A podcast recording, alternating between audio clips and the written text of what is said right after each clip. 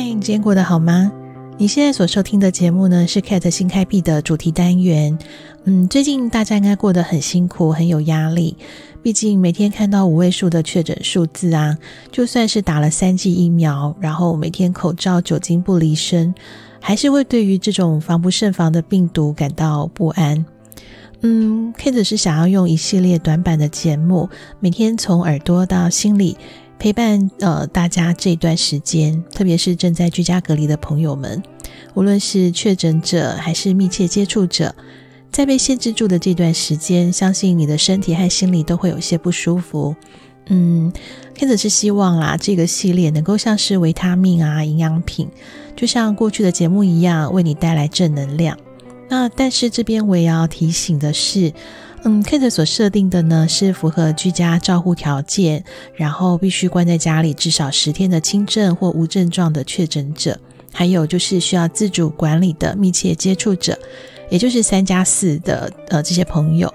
那因为有关医疗和防疫制度的部分，政府还有医疗专业人士已经给了非常多的资讯。那我在这边也就不重复了。这段时间呢，如果你感到越来越不舒服，请你一定要配合政府的防疫措施。为了自己和家人，请你记得，你不是一个人面对，门外的我们都在陪你。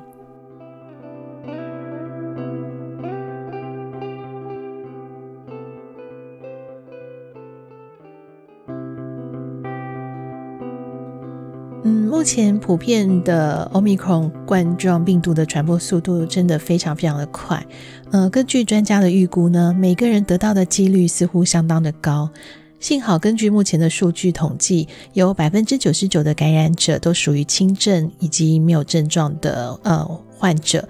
那假如在意料之外确诊了，那我们下一步该怎么办呢？嗯，Kate 整理了从快筛检测出阳性的开始，应该有哪些重要事情，还有呃要注意的事项。嗯，首先呢，一定要立即的隔离。你可能会在诊断后感到一连串的恐惧啊、震惊啊、恐慌，还有愤怒。那突然又要你隔离，一个人要面对很多很多的事情，还有状况，你可能会感到很无助。嗯，加州大学洛杉矶分校医学还有流行病学的教授说呢。这些努力是值得的，它可以让自己不会传染给同住的人，因为病毒传播的难易程度是取决于一个人的传染性、患者与他人的身体亲近的程度，还有患者和他人相处的时间，以及他们是否采取了预防的措施。那再来呢？确诊者要尽可能的不要独居。嗯，即使是轻症，除了通报之外呢，也要让不住在一起的家人啊，或者是亲密的朋友知道，他们可以帮你准备呃食物，然后清理盘子，以及管理你可能需要的任何的呃其他的事情，并且呢，可以随时掌握你的任何的状况。再来第三个就是你要随时和朋友保持联系。如果你是轻症的居家的呃患者的话，请你定期的告诉家人还有朋友你自己目前的状况，并且呢，可以透过线上的诊断啊，呃，获得更多的医疗的资讯。同时，如果你是自己一个人在家，你要尽可能的和朋友通话聊天，嗯，因为那个呃医学和流行病学的教授就说啊，患上一种引起如此多恐惧的疾病呢，它可能会让你感到精神很疲惫。但是维持人际关系呢，可以帮助你度过这段可怕的时期。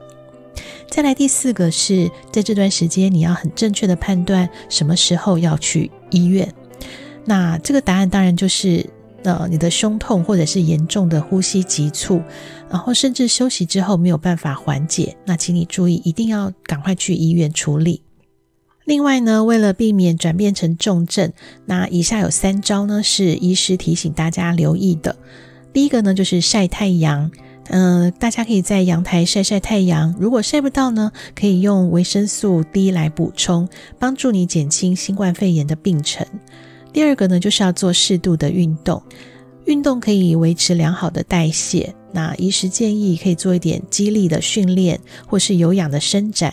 这些可以帮助控制体重，然后预防肥胖。因为肥胖呢，它会导致免疫失调，加重呢发炎的反应，增加严重呼吸道感染，还有心脏损伤以及肺纤维化等等并发症的几率。甚至呢，心肺肾等器官的衰竭也可能会造成呃，就是重症啊、住院或死亡的风险。那再来第三个呢，因为在在家里面，这个多少可能是运动量减少，然后吃的东西变多，所以呢，就研究发现啊，新冠肺炎患者在呃，就是住院期间，诶，血糖控制良好的话呢，对于恶化或者致死的可能性也会明显的降低。嗯，个人免疫力呢是防疫最重要的基础。那但是心理调试呢，它会影响反呃免疫的反应，所以呢，不要有太多的心理负担。回想这段时间啊，确诊人数从每天几十人、几百人，然后非常快速的逼近了两万。那因为呢，Omicron 的特色，它是无症状或者是呃症状比较轻微的。所以在确诊的当下，那种快速的那个状态呢，是让人很措手不及。因为呢，这当中有很多的不确定，然后无法掌握，所以呢，就会呃进入到心理学常说的五个情绪的阶段，就是怀疑、愤怒、悲伤、接受和希望。嗯，比如说前一阵子柯 P 团队的学姐黄静莹确诊之后，她分享说，当她知道自己确诊啊，她当下双手颤抖。因为她会感觉到自责还有压力，嗯，在之前确诊者还没有这么多的时候，确实有一些人他回到家里呀、或是回到职场，会遭受到一些异样的眼光，嗯，但是因为随着疫情进入到了新的阶段，我们也即将和病毒共存，那确诊个案一定会明显的增多，所以我们也有必要一起来消除这样子的压力。嗯，确诊者或者是居家隔离者被隔离呢，最主要的两个原因是为了保护自己和亲近的家人，还有朋友啊、同事。另外呢，也是要避免造成医疗照护量能上无法负担的影响。所以其实，呃，每一个人把这个自己管理好，然后配合政府的措施是非常非常重要的。嗯，很庆幸的是，现在是网络发达的时代。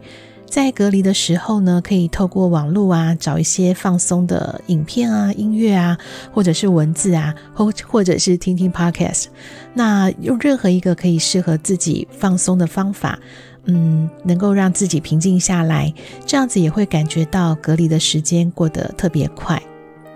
最后呢，Kate 也从一些康复者的分享贴文里面发现，有一些人呢，善用了这一段和自己独处的机会。反而将生活呢导向了一个比较健康的模式，嗯，比如说有人改善了习惯，